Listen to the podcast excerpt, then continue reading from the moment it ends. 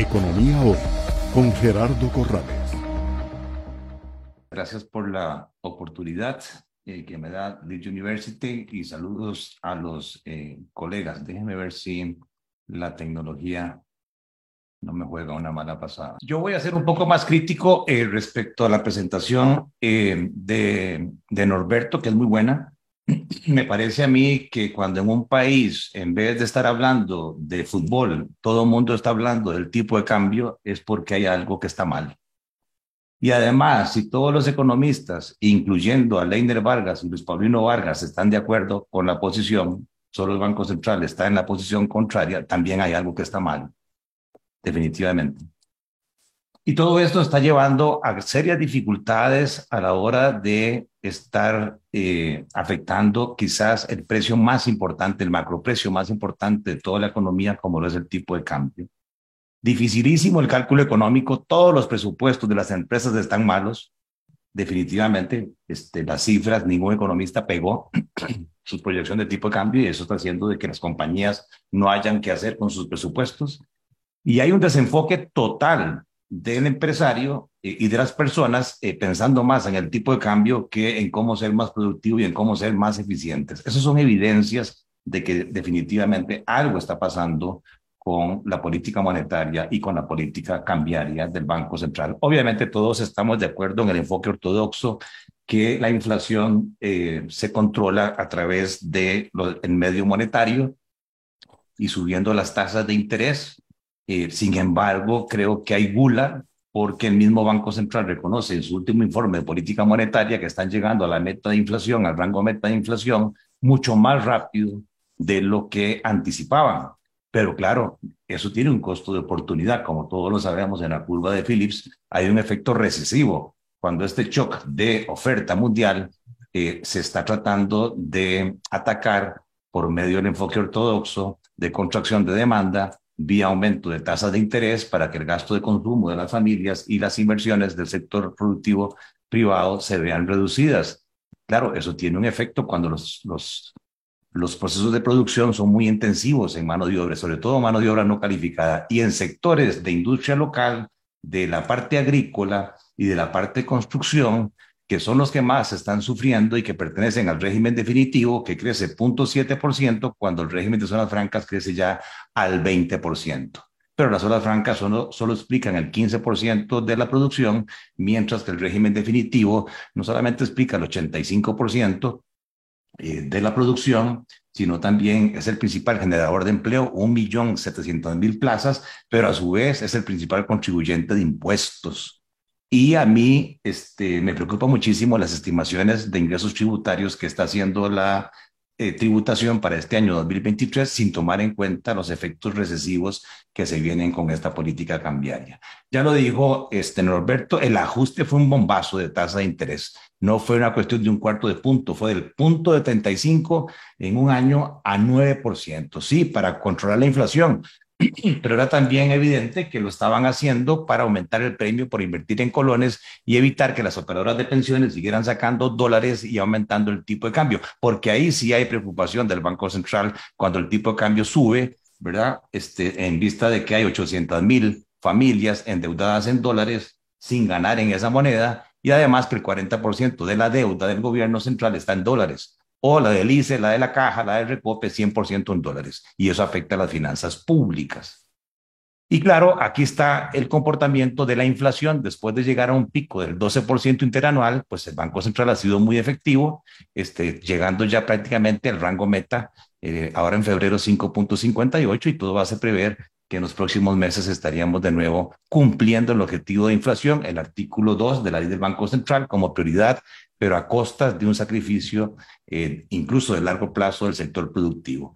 El premio por invertir en colones ha subido radicalmente cuando usted le ofrece una tasa de interés interesante del 7, 8% en colones, pero además el tipo de cambio en seis meses se aprecia 20 puntos porcentuales, su rentabilidad equivalente de un 26% contra un 3, 4 que le pagan en dólares. Ni loco estaría yo para invertir en dólares, sino que atraigo eh, capitales locales y extranjeros para convertir dólares a colones en el corto plazo y salir corriendo a seis meses y ganarme casi un 26% de rentabilidad. Ya lo explicó este Norberto, cuando uno ve las variaciones de balanza de pagos, como dice Roger Madrigal, las exportaciones de bienes han subido, sí, subieron 1.652 millones de dólares en el 22, pero no dicen que las importaciones subieron 3.710 millones de dólares. Por lo tanto, hubo más, más demanda por propósito de eh, comercio de bienes internacionales, 2.000 millones más de demanda de dólares por servicios, sí, el turismo se recuperó mil millones y otros servicios generaron mil setecientos diez millones de dólares más de incremento en oferta de dólares, pero todavía eso no cubre el incremento deficitario de bienes. Y si tomamos en cuenta las salidas de capitales netas por pago de dividendos, repatriación de capitales de la inversión extranjera directa, la cuenta corriente de bienes y servicios tuvo un incremento, o sea, una demanda incremental de dólares, una necesidad de dólares de 1.139 millones de dólares en el 2022. ¿Cómo se cubrió eso? Vean que prácticamente los préstamos de apoyo presupuestario del sector público compensan el, el desequilibrio en la cuenta corriente. Y hay un exceso que el Banco Central no ha separado todavía de estos movimientos financieros privados la cuenta de errores y omisiones donde están los ingresos de capital de origen dudoso. No estoy diciendo con esto que esta apreciación se explique por el narcotráfico, pero hasta que no tengamos ese dato, pues lo que se refleja es que hubo un incremento de dos mil millones de dólares. Los ingresos de capitales privados pasaron de 500 millones de dólares en el 2021 a 2.500 millones de dólares en el 2022. ¿Cuál es el atractivo? Pues el premio por invertir en colones, dada la política monetaria del Banco Central. Me preocupó muchísimo ayer las manifestaciones del ministro de Hacienda. Ya con esta situación uno empieza a sospechar hasta de la misma sombra si están manejando el tipo de cambio con propósito de reducir la inflación, si hay objetividad, no hay objetividad. El Banco Central dice que no, este, pero que en la práctica se está dando, pues obviamente sí se da, pero ayer el ministro en su exposición eh, nos dice que si lograran que el tipo de cambio llegara a 500 colones, ellos podrían tener espacio para satisfacer todo el presupuesto nacional que los diputados se los están pidiendo.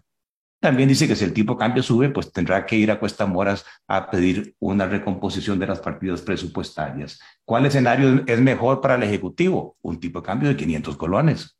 Entonces uno empieza a pensar mal si efectivamente el gobierno este, está a favor de esta apreciación cambiaria que se está dando porque le permite reducir el costo de la vida y le permite a su vez mejorar las finanzas públicas. Dos grandes logros para mejorar ante la opinión pública su imagen vis a vis el efecto que nadie dice, que es el efecto de eh, recesión económica y de aumento del desempleo. Yo estoy claro, soy economista, de que la política cambiaria debe ser neutral y monetaria y que su objetivo no es una fijación del tipo de cambio, pero sí hay que reconocer, yo que estuve en ese mercado, si es que hay mercado en Costa Rica, porque los que trabajamos en banca 30 años eh, bromeábamos diciendo que nuestro mercado cambiario es Mickey Mouse, en el sentido de que hay grandes participantes eh, que controlan eh, ese mercado y que como la contabilidad de las operadoras de pensiones, de los bancos y de otros intermediarios financieros se llevan colones, pues hay un sesgo, ¿verdad? Para mover el tipo de cambio en ciertos eh, sentidos y con eso mejorar mis rendimientos, mejorar mis ejecutorias. Y eso hace que entonces sí sea necesario una fluctuación sucia, una flotación administrada del Banco Central, pero con reglas de intervención. Está bien que solo ellos las manejen, pero que sean simétricas, que funcionen igual para el ganso que para la gansa, Así que cuando se devalúa el tipo de cambio, hay grandes intervenciones, conferencias de prensa, comunicados de prensa del Banco Central tomando medidas para parar la devaluación, uno dice, ¿por qué no aplican la misma fórmula cuando hay una fluctuación abrupta hacia abajo en el tipo de cambio? Mire, que es que no ha habido una fluctuación abrupta. Aquí está el gráfico. Es que se pasó de 692 colones a lo que decía ahora este Norberto, 547 colones. Nos regresamos a agosto del 2016. Este, esto es un, un impacto violento que ha hecho devolvernos en la historia seis años y medio. ¿Por qué? Porque no hay mercado.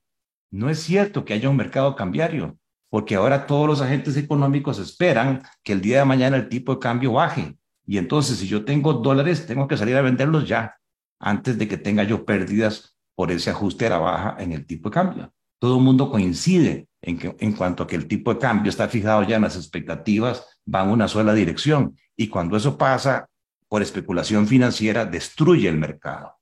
No tengo mucho tiempo, esto es lo que Patricia decía, las ventanillas, el neto de ventanillas mensuales, cada barrita representa un mes del año respectivo. Aquí lo que podemos ver es que si el tipo de cambio se fijara por las fuerzas de oferta y demanda privadas entre familias y empresas y bancos, siempre ha habido superávit. Sobran los dólares en Costa Rica. O sea que si fuera por el sector privado, el tipo de cambio se apreciaría todos los días en Costa Rica.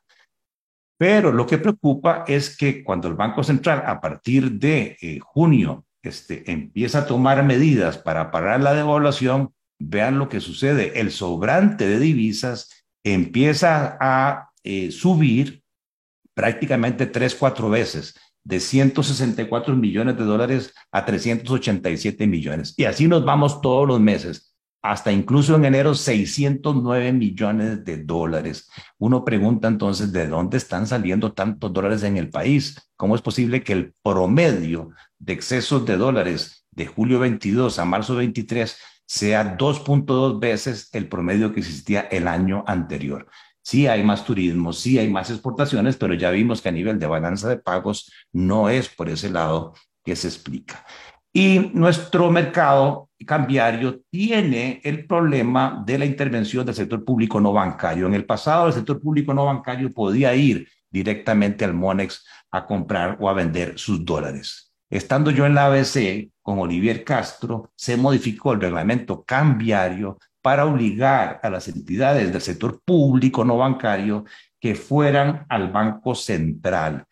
Pero para que el Banco Central graduara esos requerimientos, o sea, que le suministrara o le comprara los dólares al sector público no bancario y que se diera media vuelta y fuera al Monex a llevar esos dólares o a comprar esos dólares de una manera más gradual para evitar las fluctuaciones abruptas. ¿Qué es lo que ha pasado? Desde que el Banco Central le gustó mucho este, este instrumento, este, este mecanismo, y entonces están interviniendo no directamente en el mercado cambiario, sino encubiertamente comprando de más eh, o vendiendo de más dólares al sector público no bancario.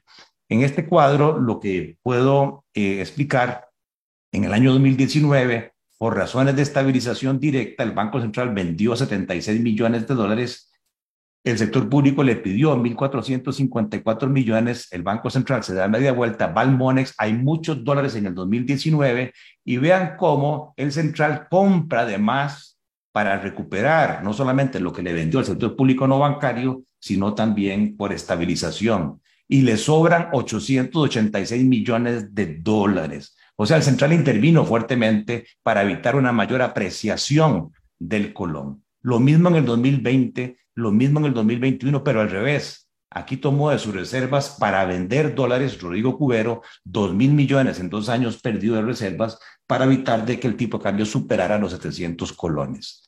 ¿Qué pasa en el 2022? Ven qué interesante lo que pasa en el 2022.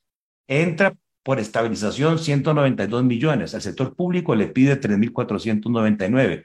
Va al Monex y compra exactamente en el Monex lo que necesita para recuperar lo que le vendió al sector público y la estabilización directa.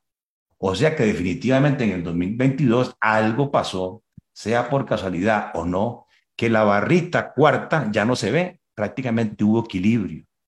Y a partir de enero, creo yo, muy tarde ya, de nuevo el Banco Central retoma la política de absorber de más dólares, pero ya con una situación en el ADN de la gente de que el tipo de cambio se va a seguir apreciando.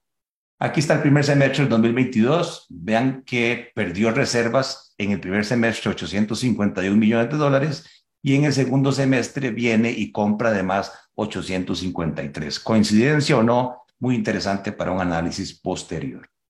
Y cuando vemos el tema del MONEX, que es la primera línea, vean eh, en esa primera línea cuánto se transa en el MONEX por ejemplo, en el 2019, 4.200 millones de dólares. El Banco Central participa comprando 2.400, o sea, hay una participación del 57%.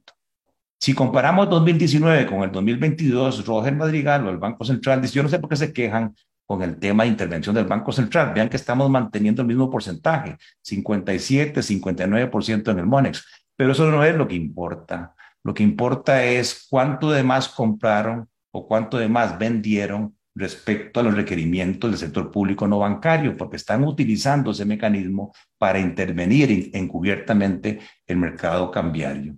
Y lo que vemos es que de porcentajes de 40 a 50% en el 2022 se ve claramente la diferencia con apenas un exceso del 5%, que son los 194 millones de dólares para recuperar los dólares que vendieron por estabilización directa. Ya en el 2023 retoman la política del 21, 22 y 20, pero con un hueco en el 22 que para mí es el causante de toda la situación que estamos viviendo. Y vean esto, la intervención directa del Banco Central, que es la línea roja, prácticamente pasa en cero. Y eso es así todos los años. Y cuando el tipo de cambio empieza a subir, ahí sí, por alguna razón que nadie conoce, solo ellos, entran a vender dólares cuando el tipo de cambio empieza a subir y rompen la tendencia. Pero la forma eh, más frecuente de intervención es esta a través de compras de más de lo que le vendieron al sector público no bancario. Por lo tanto, no hay transparencia.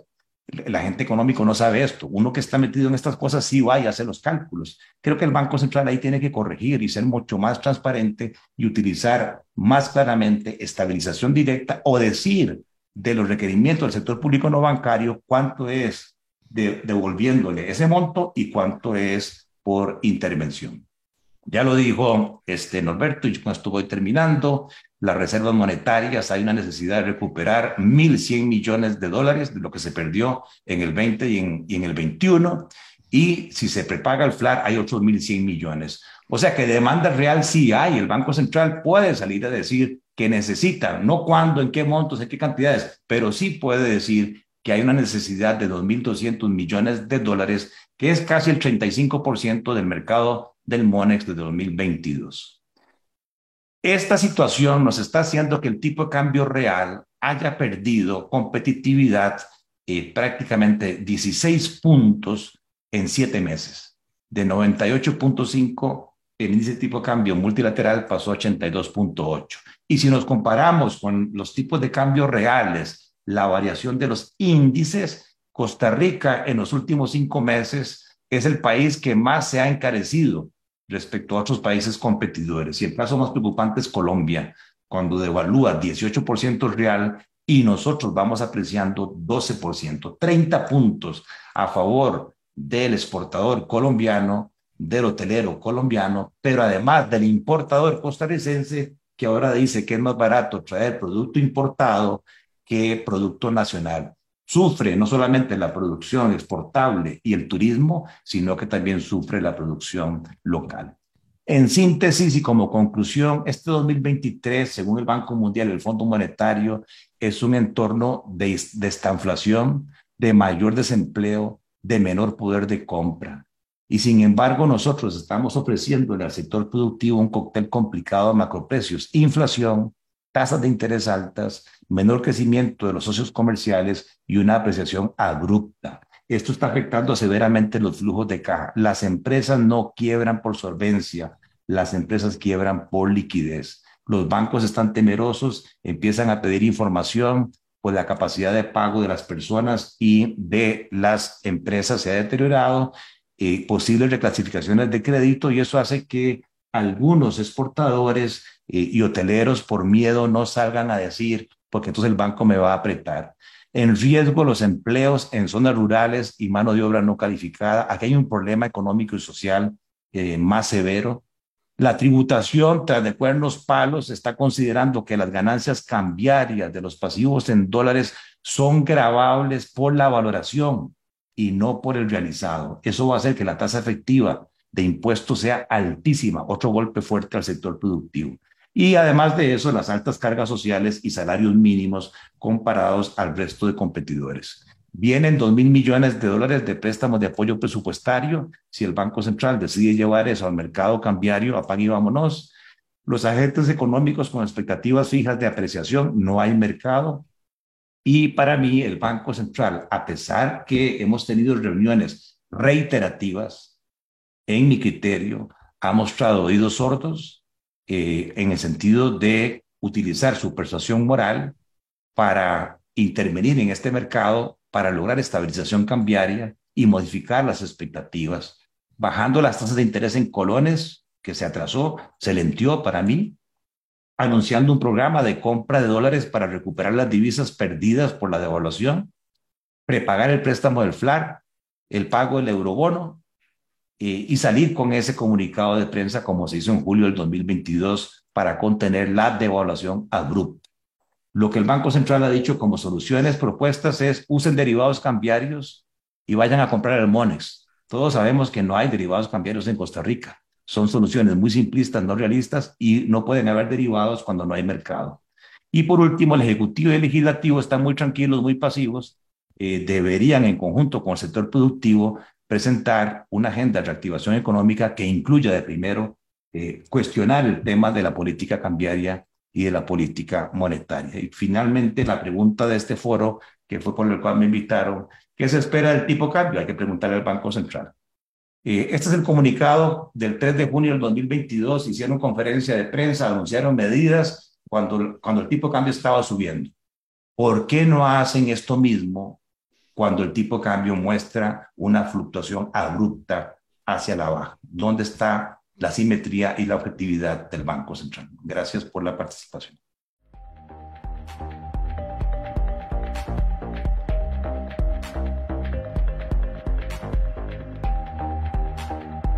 Economía Hoy, democratizando la educación financiera.